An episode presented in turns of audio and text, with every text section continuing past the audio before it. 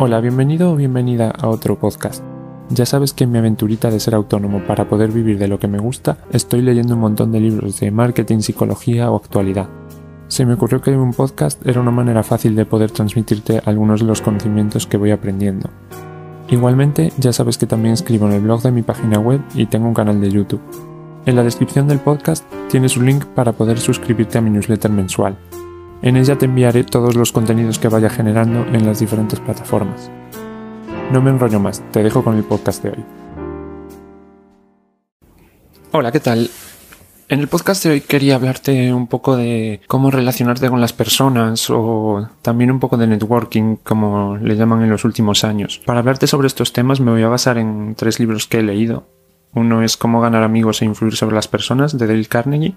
Otro es Nunca comas solo de Keith Ferrazzi y otro es El lenguaje corporal de Judy James. Los tres son bastante famosos y estoy seguro de que si los quieres comprar mm, los encontrarás bastante baratos. Yo te dejaré un link en la descripción del podcast para que los encuentres fácilmente. Y si no, te recomiendo cogerlos en la biblioteca, que es donde suelo leer yo los libros últimamente. Cómo ganar amigos e influir sobre las personas es un libro, la verdad, bastante famoso no sé si está escrito, no sé, en los años 30, 40, pero aún a día de hoy es súper válido, es como súper actual y si no me equivoco aún se vende un montón. En mi opinión tiene un título que no es el adecuado, cómo ganar amigos e influir sobre las personas, porque suena a que te va a enseñar cómo a manipular a la gente.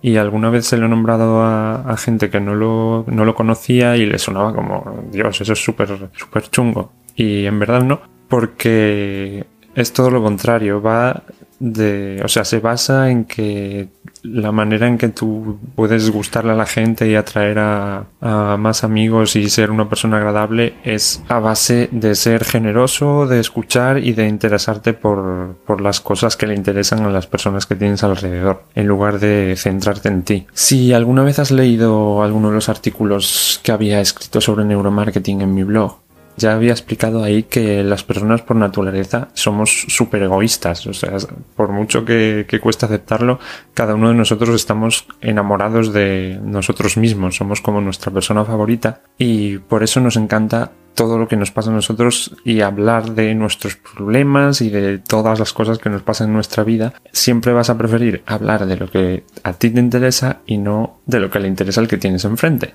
Si de repente te preguntan por algo, algún tema de tu interés, imagínate, a mí me preguntas por la fotografía y bueno, empiezo ahí a, soltar y a soltar hasta que te aburras. Pues en, este libro te enseñan, o sea, o te hacen ser consciente de eso y te animan a darle la vuelta. Intenta siempre interesarte por lo que le interesa a la persona que tienes enfrente. Pregúntale por sus problemas, por su trabajo, por su familia, lo que sea, pero inténtale hacer pasar un rato agradable hablando de lo que a esa persona más le gusta, que es ella misma y sus cosas, ¿vale?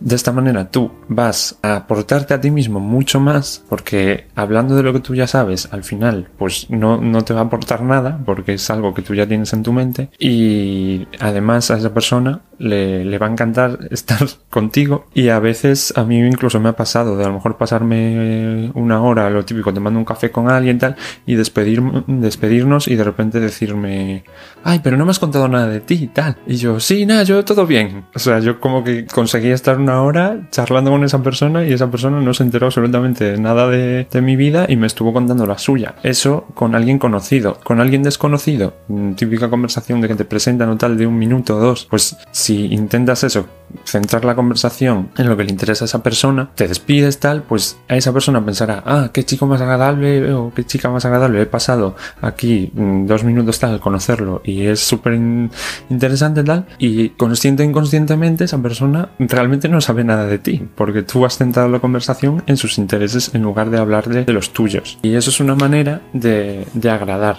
Recuerdo ahora una anécdota, bueno, una cosa que pasó pues poco después de leer este libro en, en el trabajo en la empresa donde trabajaba antes que una vez una chica, bueno, había faltado un día, me parece, una mañana porque había tenido que ir al médico, no lo sabíamos. Y llegó al mediodía y le preguntamos, hey, ¿dónde estabas? Tal, y, ah, pues fui al médico, me pasó esto, tal. Y inmediatamente una de las personas que había allí, pues en lugar de interesarse más, ah, ¿y te lo han solucionado? ¿O cómo ha pasado esto, tal?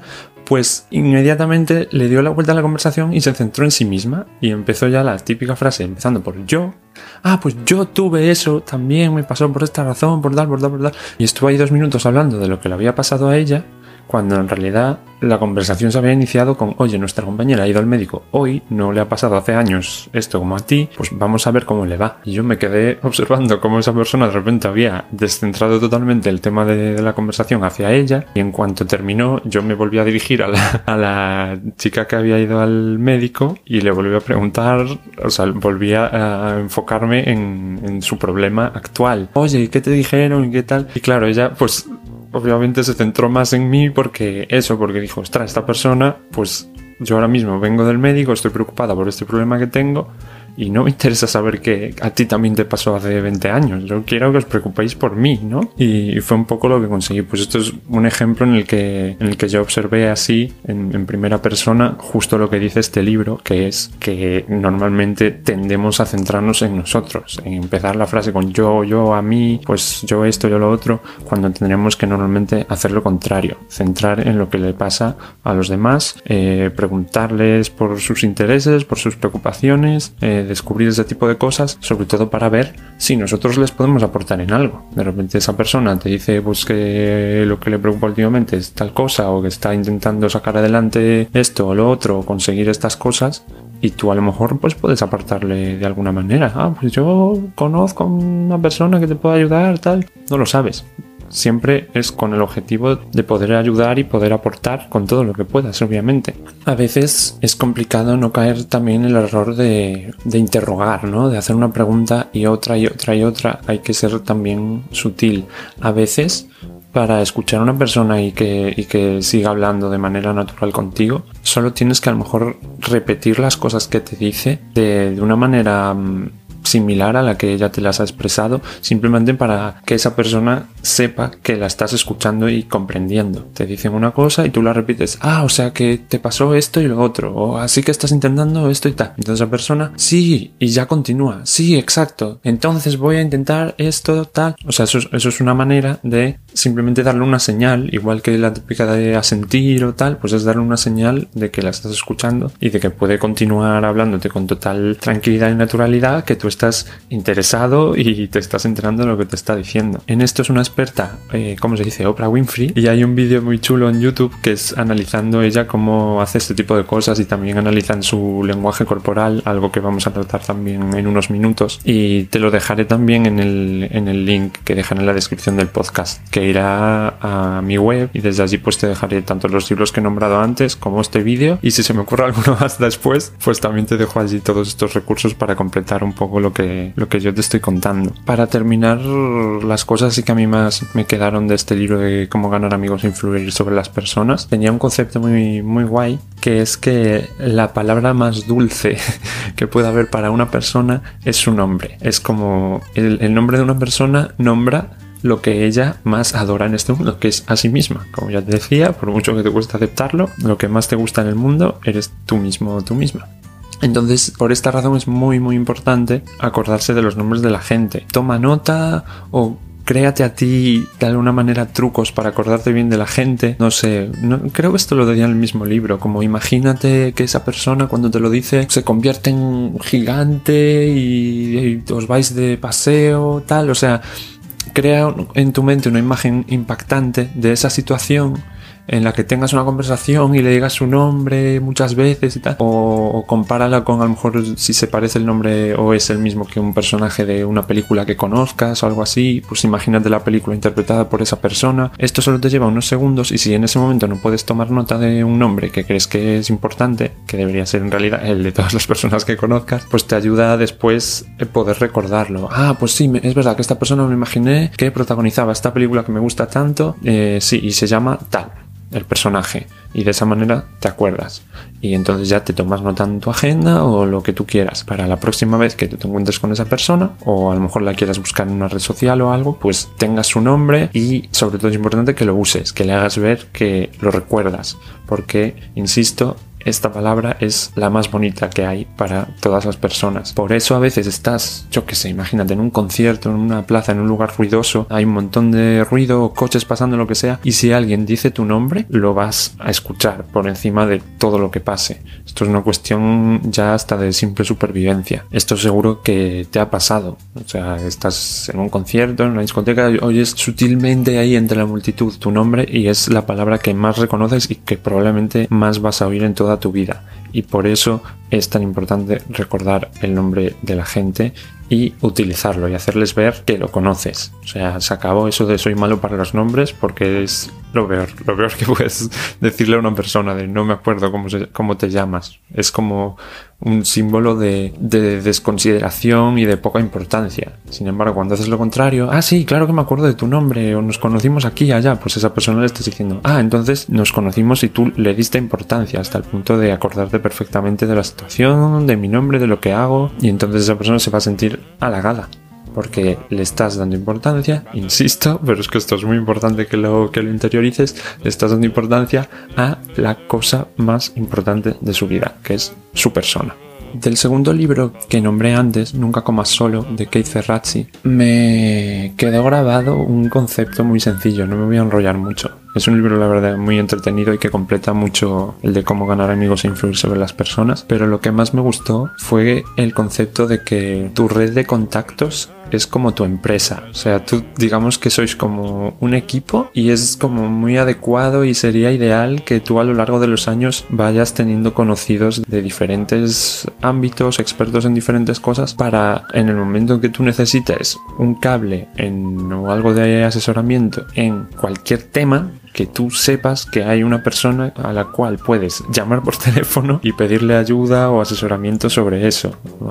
Alguien que trabaja en un banco, alguien que es diseñador gráfico, alguien que es abogado, alguien que es ingeniero, alguien que es fotógrafo como yo, porque nunca sabes cuándo alguna persona de tu red va a necesitar a esa otra. O sea, el tú ser un, por decirlo así, un link, un enlace entre unas personas y otras es genial. Si tú de repente te conviertes en la persona que conoce a otra que puede solucionar cualquier problema, pues te convertirás en una persona súper querida para toda la gente porque eres como un solucionador, enlazador o no me acuerdo cómo lo llama en este libro, pero eso es como muy guay. Imagínate que cualquier persona de eso, tus amigos o tus compañeros de trabajo, cualquier cosa que necesiten, ah, pues yo conozco a esta otra persona que nos puede ayudar. Mm, le mando un mensaje, un mail o la, llamo y, y te digo lo que me cuenta. Pues eso es genial. Entonces tú tienes como que intentar conocer al mayor número de personas del mayor número de campos posibles y cómo agradarles, cómo hacerte con ellas. Pues intentar aportándoles tú todo lo posible. ¿Cómo puedes tú aportarles? Volvemos a lo de antes,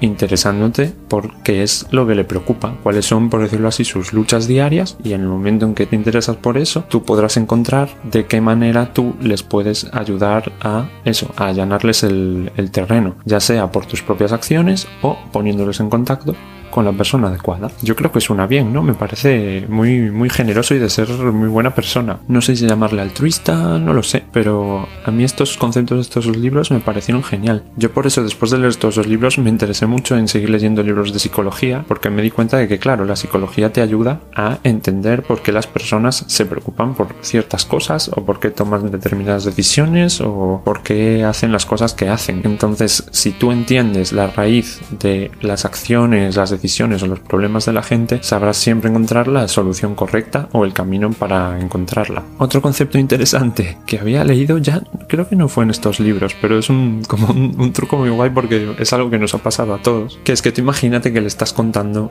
algo a alguien, yo que sé, has llegado de vacaciones y le estás contando tus vacaciones a otra persona y de repente hay algo que os interrumpe o esa persona se va un momento al baño. Entonces esa persona se va al baño. Cuando vuelve, tienes que ver si esa persona realmente te pide que continúes. Te dice, oye, que me estabas contando justo cuando os fuisteis ahí a saltar en paracaídas. Entonces, esa es una señal de que le estaba interesando lo que le estabas contando. Porque cuando estás en esa situación, digamos, contraria a la ideal, en la que estás hablando de tus cosas en lugar de las cosas del enfrente, a veces nos enrollamos, nos enrollamos, dando por hecho que a la gente le apasiona tanto nuestra vida como nos apasiona a nosotros mismos, y eso obviamente no es así. Entonces, a veces nos pueden estar escuchando con atención y otras veces, pues sí, nos pueden estar eso, siguiendo el rollo, pero por educación más que otra cosa. Y si hay una interrupción y vuelven y no te piden que sigas, pues tú no sigas. Yo lo he hecho muchas veces y estoy seguro de que tú también. Vuelven y claro, tú sigues. Bueno, pues como te estaba diciendo, tal, y es como, es la situación perfecta para tú mirar si realmente te estaban escuchando con interés. Que no te preguntan, cállate, no sigas con tus rollos, cambia de tema o esa persona ya de forma natural te encontrará otra cosa que es la que le interesa hablar. Tú, por decirlo así, imagínate, contando las vacaciones o cómo te fue la semana en el trabajo, tú no ganas nada, no, no te aportas nada a ti mismo. Sin embargo, si tú dejas a la otra persona que hable y te cuente sus cosas, van a ser impulsos nuevos para tu mente, en lugar de repetir los que tú ya sabes. Por lo tanto, es una oportunidad perfecta para cambiar la situación hacia la que te interesa, que es aportar más cosas a tu cabeza. Y por último, obviamente, después de haber aprendido sobre este tipo de cosas de conversación y cómo tratar con la gente y qué temas sacar, pues claro, me tuve que interesar por el tema del lenguaje corporal, que obviamente es muy interesante. Y bueno, es complicado, la verdad, explicarlo así hablado. Lo ideal sería incluso hacer un vídeo, puede que algún día lo haga. Pero bueno, yo creo que son cosas que, que muchos conocemos, hemos escuchado por ahí, y son como bastante lógicas. Las bases del lenguaje corporal son como bastante primitivas. Por ejemplo, pues lo típico de estar siempre enseñando las manos con las palmas abiertas, no meter las manos en, los bolsillos, no mantener las manos a tu espalda, no hablarle, por ejemplo, cuando estás en la oficina, si hay una persona sentada en el ordenador, no hablarle desde detrás. O sea, tú tienes que siempre intentar ser visible, que la gente vea que no ocultas nada, que aunque sea no es que no tienes un arma en, la, en las manos, ¿no? Para que esa persona se sienta lo menos amenazada posible. Otra, que otra cosa que yo hacía cuando trabajaba en una oficina con más gente era intentar que si iba a hablar con una persona que estaba en su sitio, incluso ponerme de cuclillas a su lado o si me invitaban a sentarme, sentarme para estar a su misma altura. Porque cuando tú vas a hablar con una persona, aunque sea de una cosa súper amigable, cuando tú vas a hablar con una persona que está sentada y tú vas de pie, le estás hablando de abajo arriba, con una, estás en una situación o en una postura de superioridad.